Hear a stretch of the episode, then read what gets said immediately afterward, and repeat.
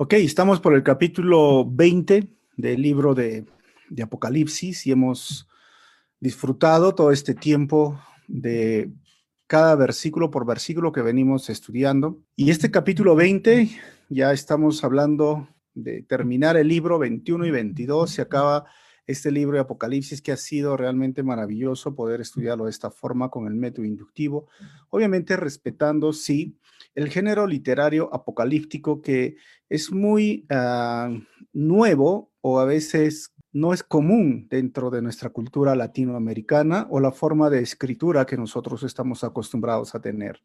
Hemos respetado lo más posible porque la verdad es que es un desafío con símbolos, colores, figuras, formas, simbolismo. Hay muchas cosas que necesitamos revisar. Así que estamos en el capítulo 20 y si, es, han estado siguiendo este libro, pues sabrán que hoy vamos a hablar sobre el milenio, ¿ok?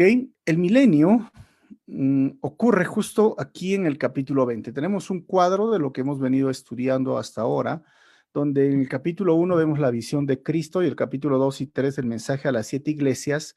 Y básicamente nosotros ahora ya hemos avanzado lo que hay dentro de la tribulación y la gran tribulación. Hemos visto los sellos, las trompetas, las copas. Y aquí estamos, capítulo 19 es donde sucede la segunda venida de Cristo.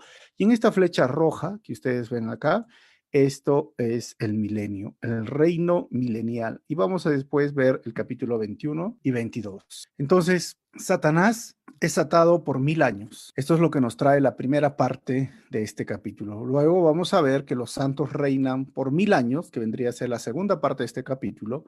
Y después, la tercera y la cuarta es la batalla final, después del reinado de los mil años y el juicio en el trono blanco. Hoy vamos a estudiar los dos, solamente la A y la B, y lo dejamos para la siguiente semana, ¿ok? La parte A, desde el versículo 1, nosotros vamos a ver que un ángel sin nombre viene a atar a Satanás con una gran cadena y de la segunda parte del versículo 2 al 3, Satanás es apresado o tomado prisionero por mil años. Ahora, cuando hablamos de mil años, milenio, tenemos que hablar y hacer esta introducción necesaria. Ya hemos visto el bosquejo del libro, voy a ponerlo en palabras, es la tribulación y la gran tribulación, después del mensaje de siete iglesias del capítulo 4 al 19, el milenio, el capítulo 20 que estamos estudiando, y vamos a ver que la eternidad es el capítulo 21 y el capítulo 22. Miren, estos serían los eventos de la segunda venida. Ya hemos estudiado la semana anterior y ahí está grabado en la página de Facebook. Ojo con esto. O sea, nosotros vemos la primera venida que sucedió con la muerte de nuestro Señor año 30-33, sucedió hace casi ya 2000, más 2000 años, ¿ok? Esta es la era en la cual nosotros vivimos, la época de la iglesia, el, tiempo de la gracia, y hemos visto que en el capítulo 4, después de esto, de ese mensaje de las iglesias, sucede el arrebatamiento. Después viene la tribulación o la gran tribulación, que son siete años, y después de eso viene la segunda venida de Cristo, y después viene mil años o el milenio, y después vienen nuevos cielos y tierra nueva. ¿Ok? Ahora, hay diferentes posiciones referente al milenio. Esta posición, la que nosotros tenemos del arrebatamiento, se llama pre-tribulacionista. Nosotros, como iglesia de Calvary Chapel, somos pre-tribulacionistas. En el transcurso de la historia han surgido otras posiciones como esta, que se llama met-tribulacionista. ¿Y qué significa met-tribulacionista? Que a los tres años y medio o a la mitad o de forma periódica, dentro de los siete años, la iglesia va a ir siendo arrebatada en partes. Y la otra posición se llama post-tribulacionista, que significa que la iglesia va a pasar la gran tribulación y después de la gran tribulación viene Cristo y no hay arrebatamiento. Esas son las posiciones que existen dentro de la doctrina después de la reforma. Obviamente que antes de la reforma no tenían este tipo de posiciones, ¿no? Entonces, la posición que habla de tener mil años es premilenialista. Entonces, si nos preguntan qué creemos o qué vemos en la Biblia y qué es Calvary Chapel respecto a escatología, que llamaríamos el estudio de los eventos finales, somos pretribulacionistas y premilenialistas. No somos metribulacionistas ni posttribulacionistas. ¿Por qué? Porque obviamente hemos estudiado versículo por versículo que la segunda venida de Cristo viene con su iglesia y todo ojo lo verá y viene a conquistar. Pero el arrebatamiento, y muchos textos nos dice, oye, cuidado, el Señor viene de un momento a otro, nadie sabe. Pero la segunda venida de Cristo dice que después de las tres años y medio va de la abominación desoladora. Bueno, claramente la Biblia dice que dan tres años y medio y el Señor viene. Entonces eso ya no sería sorpresa, pues, ¿no? Entonces, y los que piensan y creen que no hay milenio, simplemente después de la segunda venida de Cristo, vienen los cielos nuevos y la tierra nueva, se los llama amilenialistas y postmilenialistas, ¿ok? Ahora ustedes dirán de qué se trata. Recordemos que hay Básicamente existen esas cuatro escuelas interpretativas del contenido de Apocalipsis. Hemos visto los preteristas que dicen que estos eventos ya sucedieron, por eso está en rojo y bueno, estamos viviendo el tiempo del Señor y cuando el Señor ya venga, se acabó. Nosotros vemos una posición futurista que vendría a ser este color azulino o azul, que miramos que estos eventos ah, a partir del capítulo 4 hasta el capítulo 22, pues van a suceder en el futuro, todavía no han sucedido. La posición historicista, es decir, como la ven en la línea verde, es como todo se ha ido cumpliendo en la historia de la iglesia, a cada evento, es decir, estamos viviendo ya el, apocalipsis. Bueno, mirando todo los, lo que sucede en el apocalipsis, podemos decir que estamos viviendo eso, no lo vemos. Y los idealistas dicen, bueno, son figurativas, son comparaciones, hay que tomarlo con alegorías, algunas cosas, un evento sí, un evento no, un evento sí al final, quién sabe lo que... Básicamente esas son las escuelas que han surgido para resumirlas. ¿Ok? Entonces, frente a esto, y miramos que es una posición futurista, vamos a hacer una introducción del milenio. Recuerden que en este capítulo se repite seis veces la palabra mil años. Obviamente que la palabra milenio es una palabra compuesta, ¿no? No vamos a decir, ah, la Biblia no, no dice un milenio. Es igual como la palabra Trinidad, pues, ¿no? No existe la palabra Trinidad, pero creemos en un Dios trino. ¿okay? Ahora, este pasaje nos narra entonces un periodo de mil años en el que Cristo reina junto con sus santos y el diablo es atado por mil años. Es literal. Seguimos con la introducción. Miren, la iglesia primitiva, hasta San Agustín, en casi todo el mundo creían en un reino milenario histórico y terrenal de Jesús, iniciado por su regreso. Eso estamos hablando un poco de los padres de la iglesia, la iglesia primitiva. Ticonio, que es a finales de los 300 después de Cristo, fue el primer influyente de una interpretación espiritualizada, o sea, no es literal, sino es algo más alegórico, espiritual, es que Jesús viene a reinar en los corazones, no es un reino literal. Bueno, hoy a esto se le llama milenialistas o amileniarismo, donde dicen que el milenio debe de ser entendido como un reino espiritual de Jesús y no como un reino literal. Ahora, su opinión de Iconio fue adoptada por San Agustín, la, la Iglesia Católica Romana y la mayoría de los de la Reforma lo adoptaron. O sea, antes, hasta el año 300 y cuando no había controversia. Hace rato que usted se preguntó dónde te sientes y no dijiste nada. El milenio o un reino futuro con el Mesías, con Jesucristo, conforme a lo que dice Isaías, el león con la oveja están juntos. Ellos, los, la, escatología judía, creían en. He dicho si te han lavado las manos. Pero después que la iglesia va surgiendo y creciendo y surgen opiniones, entonces se vuelven, en ese sentido, a decir que es más espiritual que literal, que material.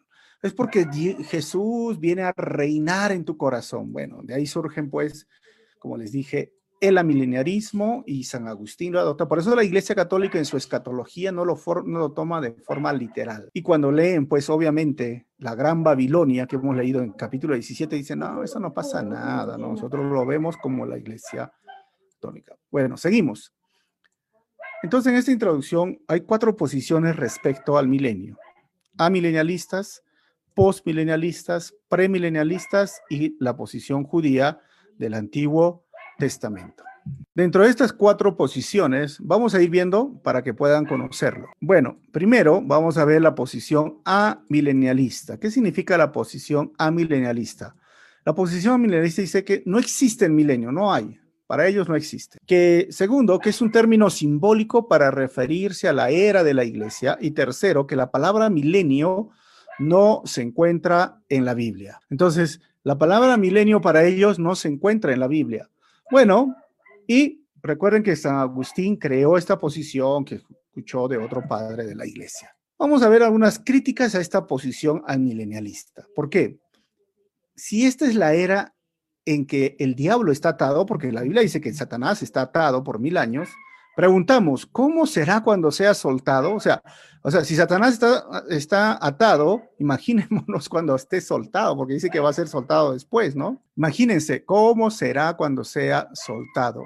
Ahora, otro es, ¿por qué en 10 versos aparece el término literal mil años si no debe tomarse de forma literal? O sea, hay que preguntarle esto a los almilenialistas.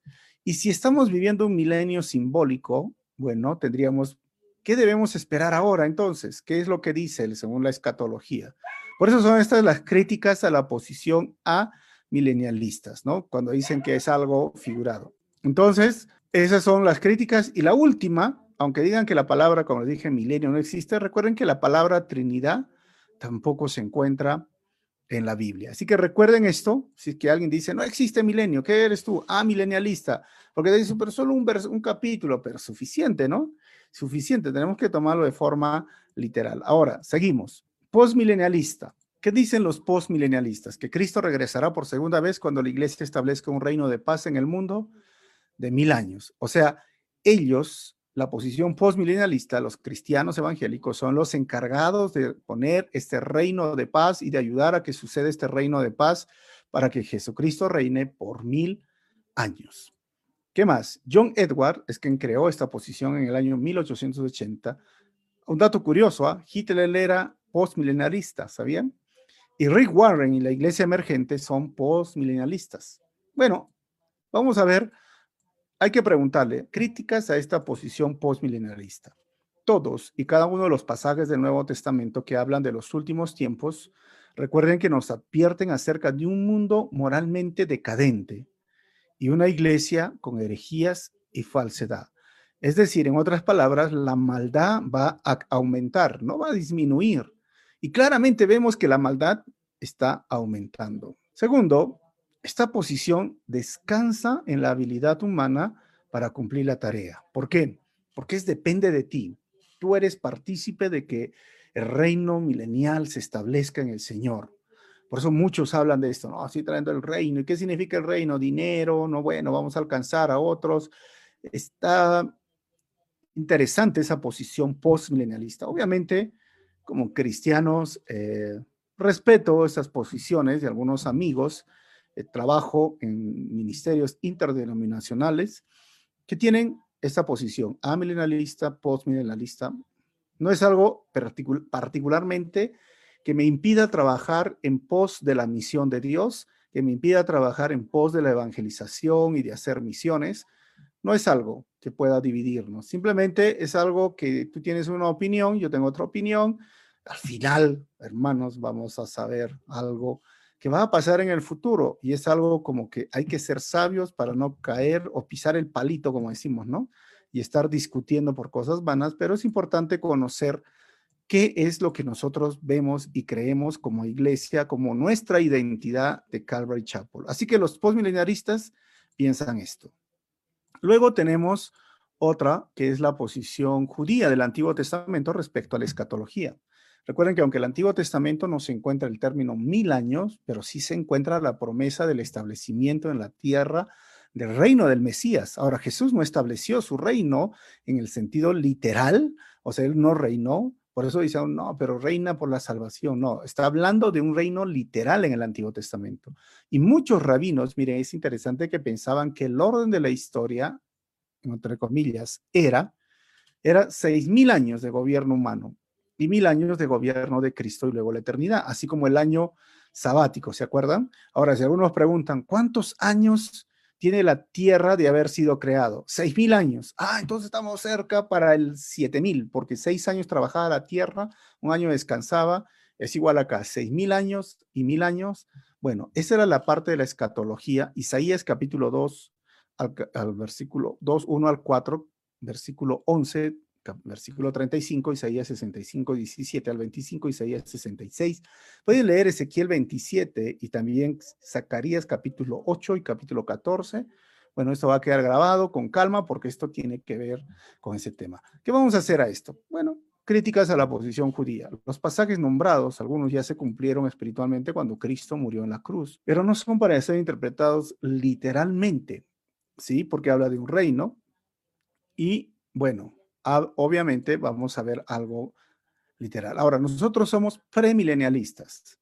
¿Qué dice la posición premilenialista? Que luego de siete años de la tribulación en la tierra, Jesús regresará a establecer su reino por mil años. Segundo, complemente perfectamente la posición judía de que, de que el Mesías va a poner o instaurar su, su reino por mil años, un reino literal, según lo que vemos en Isaías. Tercero, los comentaristas de la iglesia primitiva siempre creían en esta posición milenial. Quien Tertuliano, Bernabé y otros muchos más lo creían. Ahora, ¿cuál es la crítica que se le hace a la posición premilenialista? Bueno, la crítica es que se les dice, ah, es que ustedes toman cada uno de los pasajes del Apocalipsis literalmente. Bueno, la verdad es que no tomamos todos los pasajes del Apocalipsis de forma literal, sino vemos el sentido figurado, y hay que interpretar de forma literal, pero entendiendo el sentido figurado de la escritura apocalíptica, pero cuando habla de mil años, basado en lo que dice el Antiguo Testamento, interpretamos no solamente el, el versículo, el capítulo, y nos vamos a toda la Biblia. La Biblia nos dice de que va a haber un reino literal. Entonces, ¿Por qué tendría que mencionar más de seis veces en este capítulo si diríamos que no es algo literal, ¿no? O sea, ya un versículo está bien, pero estamos hablando de seis versículos en, la, en Apocalipsis.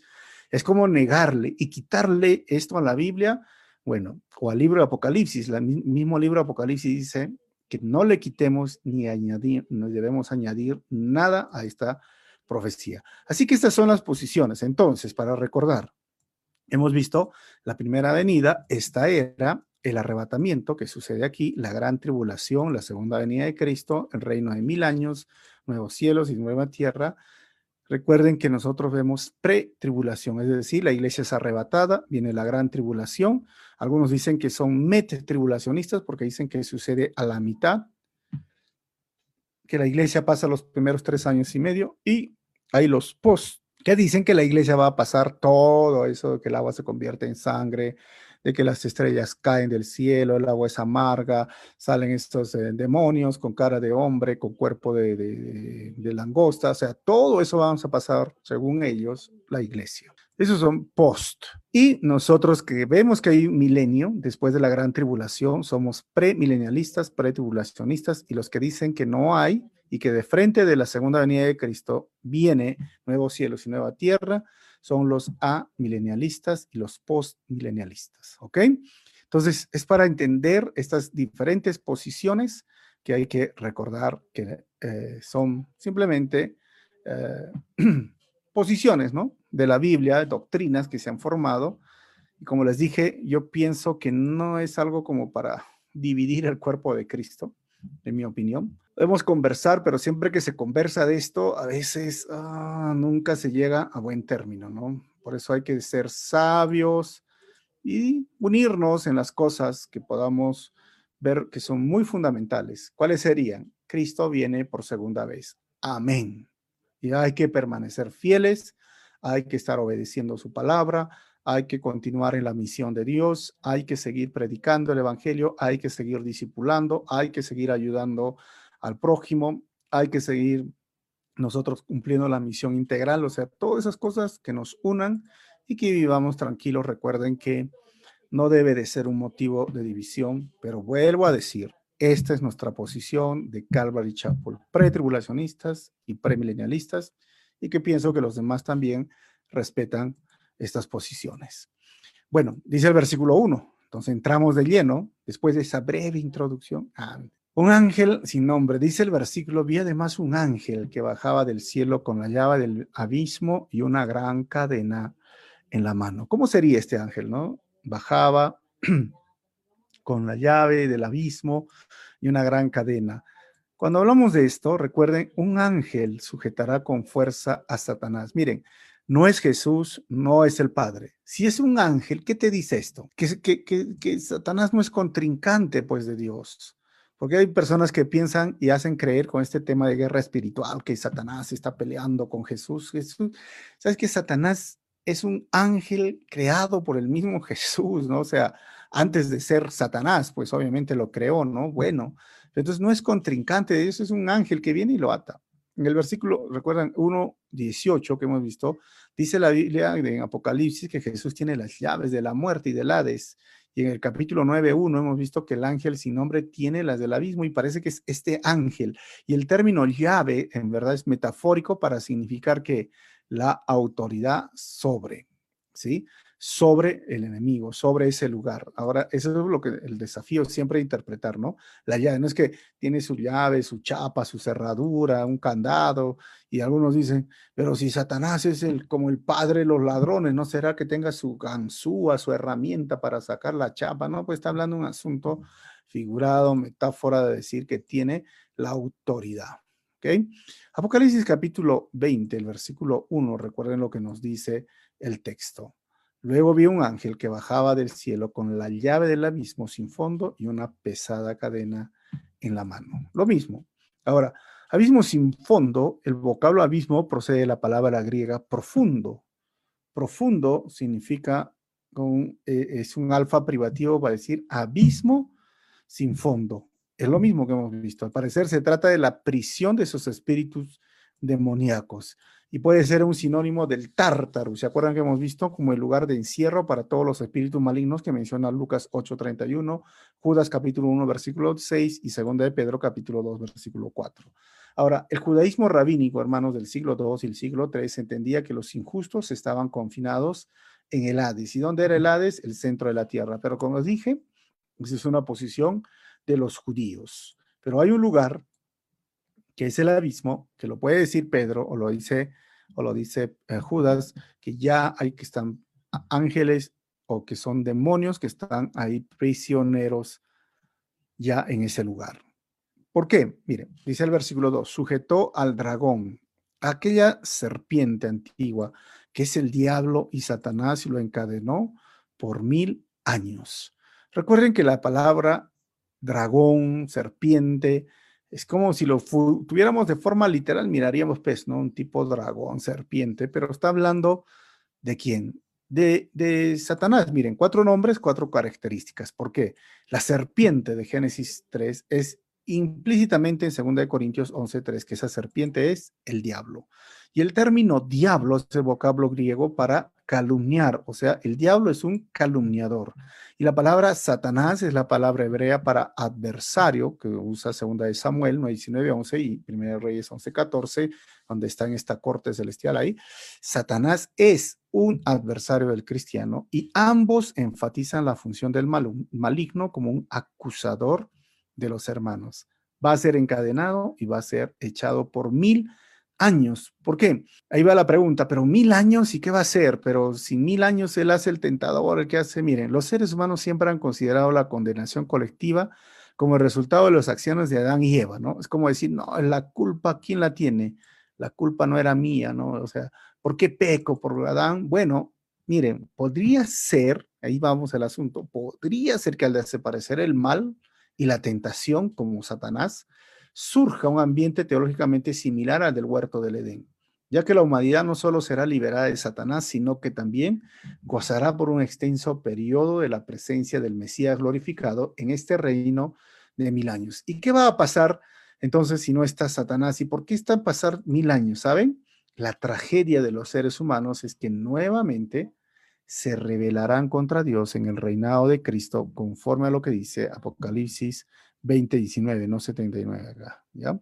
O sea, Satanás va a ser mil años, entonces muchos cristianos dicen, pero fue Adán y además es el tentador, ¿no? ¿Qué es? ¿Mi carne o el diablo? ¿O es este sistema del mundo que tienes este Satanás y es por eso que yo no tengo la culpa de ser así, ¿no? Porque soy tan débil y Satanás se aprovecha de mí, por eso peco. Algunos hasta le ponen demonios, dicen, ah, es el demonio de la mentira, el demonio de la pornografía, el demonio del cigarro, el demonio de la... No, o esa es tu carne. Bueno, ahora, ¿qué sería un mundo sin Satanás, sin que alguien tiente ni sus demonios, sin este sistema del mundo corrupto? Y Jesucristo va a reinar por mil años, pero hay en el ser humano esa se llama libertad o el libre albedrío, donde Dios creó al ser humano con la capacidad de desobedecer y con la capacidad de obedecer. Y tristemente vamos a ver en el capítulo más adelante, en los versículos, que el ser humano decide desobedecer y decide rebelarse contra Dios. Esa es la tragedia humana. Por eso sin Dios, sin Cristo nuestra vida estamos perdidos, hermano. No hay nada de bueno en ti ni en mí. Y si hay algo, alguna buena obra, no procede de mí, son los méritos de Cristo que está en nosotros. Versículo 3, lo arrojó al abismo, al abismo, lo encerró y tapó la salida para que no engañara más a las naciones, hasta que se cumplieran los mil años, después habrá de ser soltado por algún tiempo. O sea, lo arrojó, miren, eh, agarró este ángel que tiene el llave del abismo y donde están ya en Judas y en Pedro estos otros demonios, lo arrojó ahí, encerró y tapó la salida. Obviamente, ¿no? Es que, ah, entonces tiene una puerta, una llave, obviamente que hay una forma en la que Dios lo va a hacer. Algunos ven esto, ¿no? Oh, es un lugar de cavernas y ahí está Satanás, el dragón, no lo sabemos, que lo está encadenando cinco verbos relacionados en este versículo con el hecho de que Satanás fue atado por un ángel desconocido. ¿Quién es? Y lo sujetó, lo encadenó, lo arrojó, lo encerró y lo tapó, hermanos. ¿Quién? Jesús el Padre? No, un ángel, un ángel. Satanás, vuelvo a repetir, no es contrincante de Dios. Algunos ven, ¿no? Esta lucha así de un ángel con el dragón, como les dije, algo como Narnia o el Señor de los Anillos nos ayudaría a entender la escritura apocalíptica. Pero literalmente no es así, obviamente, ¿no? Isaías 24, 22 nos dice, serán acorralados y echados a la cárcel, serán encerrados en prisión y por fin serán castigados. Esto es lo que viene para todos estos demonios. Y dice que para que no engañara más a las naciones, recuerden que el engaño siempre fue siempre esa función de Satanás. Satanás ha venido a engañar al mundo, a robar, a matar, a destruir, y hoy usa la idolatría, recuerden, esa la religión para engañar a muchos que están buscando a Dios para que se desvíen porque saben que el idólatra va a ir al lago de fuego. Él sabe que su tiempo ahora es limitado y odia la creación de Dios. Hermano, si estás escuchando esto, no te dejes engañar por las mentiras del maligno. La salvación solo está en Jesucristo, no está en una religión, no está en una iglesia, no es la iglesia católica la que provee salvación y ninguna otra secta o movimiento, no es la Virgen María, no es ningún ídolo, es Jesucristo. Dice la Biblia claramente que no hay otro nombre dado a los hombres por los cuales nosotros podamos ser salvos. Solo hay un intermediario entre el Padre, entre Dios y los seres humanos, ese Jesucristo, hombre, quien tiene todo el derecho de ser un intercesor porque Él murió en la cruz. Él pagó nuestros pecados.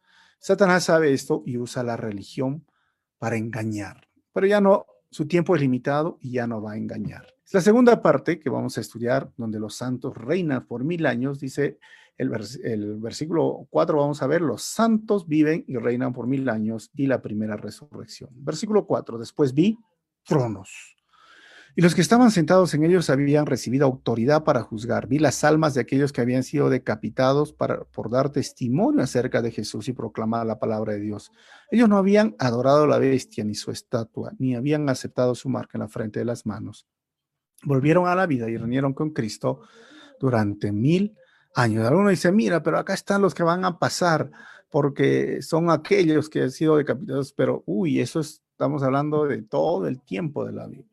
Y obviamente algunos que sí nos han hecho poner el, el sello en el tiempo de la tribulación. Cuando dice después vi tronos, en el Apocalipsis se mencionan varios tronos, por ejemplo, el trono de Dios, que hemos visto en el capítulo 5, 6, 7 y 15, el trono de Satanás, capítulo 2, si ustedes se acuerdan, el trono de la bestia en el capítulo 13, el capítulo 6. Y recuerden que todo esto es una metáfora que alude al poder y la autoridad. Después vi tronos. Dice el texto, los que estaban sentados en, en ellos habían recibido autoridad para juzgar. ¿Quiénes son estos? Hay que leer Daniel capítulo 7, versículo 22. La pregunta siempre es, ¿a quién se refiere estos que están juzgando?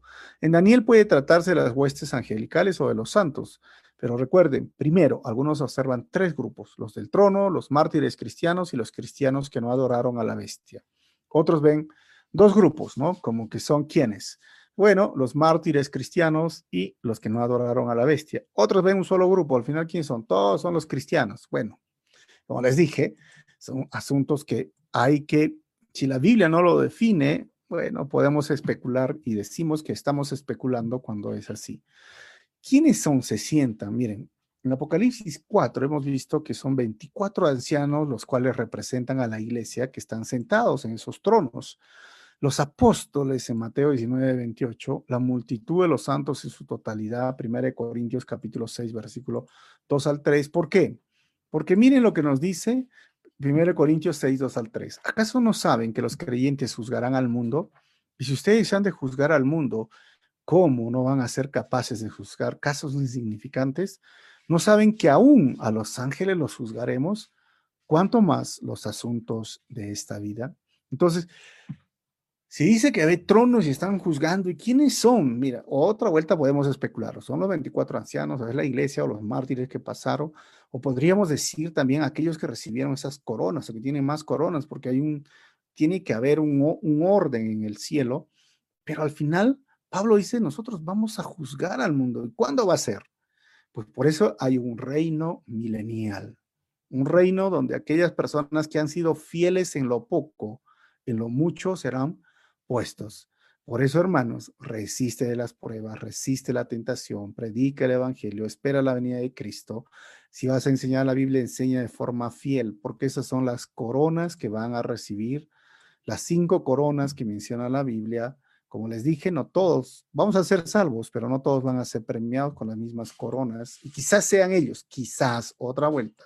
Recordemos que la Biblia solamente promete el reinado de todos los santos. Apocalipsis lo dice, Mateo 19, 28, Lucas 22, 29 al 30 y segunda de Timoteo promete el reinado de los santos. Ahora, el texto sigue diciendo, dice, vi las almas de aquellos que habían sido decapitados por dar testimonio acerca de Jesús y proclamar la palabra de Dios. El término decapitado se refiere a ese hacha de doble filo que era usado en el imperio romano para cortar la cabeza, eso es lo que conoce Juan, ¿no? La antigua palabra griega significa ejecutado, porque algunos dicen, ah, entonces en, la gran tribulación los van a decapitar y hay películas que salieron, ¿no? Que los cortan, pero hoy día no es una muerte que muchos lo tienen, ¿no? Porque en el tiempo de, en el tiempo de, Juan, obviamente, pues los decapitaban porque eran las espadas. Hoy hay armas, hay un montón de cosas, pero lo que dice en el griego realmente es ejecutado que son ejecutados por la causa de Cristo. Y eso es claramente lo que nos dice. Es la palabra eh, que sale de ahí, según Josefo también, que tiene en su libro Antigüedades Judías. Es decir, siempre va a estar ligado a los mártires cristianos. Dice el texto también que ellos no habían adorado a la bestia en su estatua. Recuerden que la bestia, Satanás quiere ser adorado, ¿ah? por si acaso. Hay personas que dicen, pero es que yo no, no estoy adorando, solamente hago reverencia, dicen, ¿no? o sea, como ah, no estoy adorando la estatua, la imagen, ¿no? Sino que lo que representa eso, ¿sabes? Desde la antigüedad, Satanás ha usado estatuas y en el futuro, Satanás va a levantar una estatua de él mismo para que lo adoren, se arrodillen y se pongan a hacer. Por eso digo, no se dejen engañar. Dios es espíritu y no le gustan las estatuas, no le gustan los ídolos, pero a Satanás sí le gusta porque es la falsa adoración. Y no se han hecho poner, dice, el sello de la bestia. En el contexto entonces se nos dice que son ellos que sufrieron bajo el anticristo que dijo, reinaré en la tierra. Ahora ellos están en autoridad y el anticristo está destruido. Son los que salieron de ahí. ¿Qué más? Así que estos mártires son literales, pero también representantes de todos los que dieron su vida en fidelidad a Jesús. Entonces, algunos dicen siempre, ¿no? Entonces, pero ¿quiénes son? Explique un poquito más. Es decir, que vamos a ser arrebatados, ok. ¿Y estos quiénes son? Suponiendo, ¿no? Que estamos acá en el Zoom, 10 personas, digamos, ¿no? Ocho estamos, nos vamos con él. Y dos, por X razones, porque algunos estaban dudosos, ¿no? Algunos dicen, no sé, si parece, pero no lo es, pero no importa, voy a seguir escuchando para convencerme. Bueno, supongamos, supongamos que hoy viene el Señor y ocho nos vamos. Pues yo creo que me voy, ¿eh? no por mis actos, sino por lo que hizo Jesús. Dos se quedan y dicen, ay, Dios mío, tenían razón, ya empezó la tribulación. Han desaparecido miles, millones de personas, hay un grandes problemas. ¿Y qué hacemos? Bueno, la única forma, va a venir el momento donde se va a hacer poner el sello de la bestia. Yo no me voy a hacer poner. Entonces son aquellas personas que salen de la gran tribulación, que no se dejan poner el sello de la bestia, que tienen el conocimiento, porque recuerden que no todo el que me dice Señor, Señor, entrará al reino de los cielos. Conocían, sabían, pero no tomaron su decisión fija, firme. Entonces, si lo hacen en este periodo, bueno, son ellos serán de este grupo que no habían adorado a la bestia en su estatua ni habían aceptado su marca en la frente o en las manos. Ese tiempo va a ser cruel, por eso Dios nos quiere salvar ahora por su gracia volvieron a la vida y reinaron con Cristo durante mil años. Y recuerden que el término Zoe generalmente se refiere a la resurrección física. Tanto en Mateo, en Juan, Hechos, Romano nos habla. O sea, los mártires que reinan con Cristo tendrán cuerpos resucitados o un cuerpo físico que se deteriora, cuerpos físicos, porque el término es Zoe. Reinaron con Cristo durante mil años el concepto de Jesús reinando aparece en Apocalipsis 12.5 y Apocalipsis 19.5 y también obviamente los textos mesiánicos, los salmos mesiánicos en Salmos capítulo 2 versículo 8 y los santos reinando con Cristo, lo vemos donde? En Mateo 19.28, en Lucas 22, 28 al 30, en 2 de Timoteo 2.12, en Apocalipsis 3.21, Apocalipsis 5.10, Apocalipsis 24 y Apocalipsis 22.5, es decir, es un reinado literal. Terminamos con estos dos versículos. La primera resurrección. Dice el versículo 5, esta es la primera resurrección.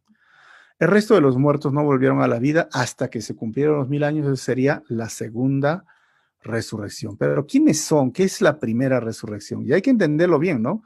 Porque a lo largo del Nuevo Testamento se ha enfatizado la resurrección de los muertos. Siempre Juan, Lucas, Corintios, Filipenses, todos hablan de la resurrección cuando suene la trompeta, los muertos en Cristo resucitarán primero, dice Tesalonicenses, y nos veremos en el cielo. Pero también hay una resurrección cuando Jesús murió. O sea, pero entonces, ¿cuál es? Bueno, voy a tratar de explicar. Primero, no se asombren de esto porque viene la hora en que todos los que estén en los sepulcros oirán su voz. Y saldrán de allí los que han hecho el bien, resucitarán para tener vida, pero los que han practicado el mal resucitarán para ser juzgados. Entonces son dos tiempos, Juan 5, 28 y 29, y esta es la primera resurrección. La segunda es para ser juzgado. mire, la NBI, hablando de Daniel 12, 2, y del polvo de la tierra se levantarán las multitudes de los que duermen, algunos de ellos para vivir para siempre, pero otros para quedar en la vergüenza y en la confusión perpetua. La reina Valera dice, y muchos de los que duermen en el polvo de la tierra serán despertados, unos para vida eterna y otros para vergüenza y confusión perpetua. Entonces, estos son los que resucitan en la primera resurrección, porque otros van a ser resucitados para el juicio del gran trono blanco, que lo vamos a ver más adelante. Entonces, la pregunta surge, ¿quiénes resucitarán en esta primera resurrección? ¿Quiénes son? Porque entonces, entonces si claramente dice algunos van a resucitar para la vida eterna, primera resurrección. ¿Por qué? Nosotros vamos a tener un cuerpo diferente, ¿sí? Un cuerpo totalmente diferente como el Señor lo tuvo. Entonces, ¿quiénes son o a qué se refiere la primera resurrección? Bueno, tenemos que entender que la primera resurrección incluye la resurrección de qué? Jesucristo, primeramente, las primicias, según dice 1 Corintios 15, 20. Segundo, la de muchos santos muertos del Antiguo Testamento, Mateo 27, 52 y 53. Tercero, la de los muertos en Cristo y sucede en el arrebatamiento, donde dice que la trompeta va a sonar, según Tesalonicenses 4, 16 y 17. Y cuarto, lo de aquellos que son martirizados por su testimonio durante la gran tribulación. O sea, algunos dirán, entonces, no que resucitaron en el tiempo del Antiguo Testamento, en según Mateo, cuando Jesús muere, y algunos, bueno, eh, los muertos en Cristo, el arrebatamiento, eso sería la segunda, la tercera, no. La primera resurrección que se refiere la Biblia abarca estas cuatro situaciones que se resucitaron. ¿Quién? Vuelvo a repetir, Jesucristo, los santos muertos en Mateo 27 que resucitaron, Primera de Tesalonicenses y aquellos que son martirizados por su testimonio durante la gran tribulación. A todos estos se le llama la primera resurrección, para que no se confunda. Versículo 6. Benditos y santos son aquellos que forman parte de la primera resurrección, porque la segunda muerte ya no tiene ningún poder sobre ellos, sino que serán sacerdotes de Dios y de Cristo y reinarán con él durante mil años. Recuerden que nuestro cuerpo va a ser diferente. Por eso la palabra soy, vida. Sí, no somos fantasmas, ¿no? No vamos a ser este, eh, un cuerpo como inmaterial, como un espíritu. No, vamos a tener un cuerpo material. Por eso le digo, va a haber un cambio en nuestro ADN, pero no vamos a cambiar de ADN. Así que serán sacerdotes de Dios. ¿Qué significa? Que van a servir al Señor. Miren, esta primera resurrección es el otorgamiento de la resurrección de vida en cuerpos resucitados a todos que están muertos en Cristo Jesús. Esta es una resurrección de bendición porque dice, benditos y santos son aquellos. Esta es una resurrección de poder porque dice que la segunda muerte no tiene poder sobre ninguno de ellos. Y esta es una resurrección de privilegio. ¿Por qué? Porque serán sacerdotes de Dios y de Cristo y reinarán con Él durante mil años.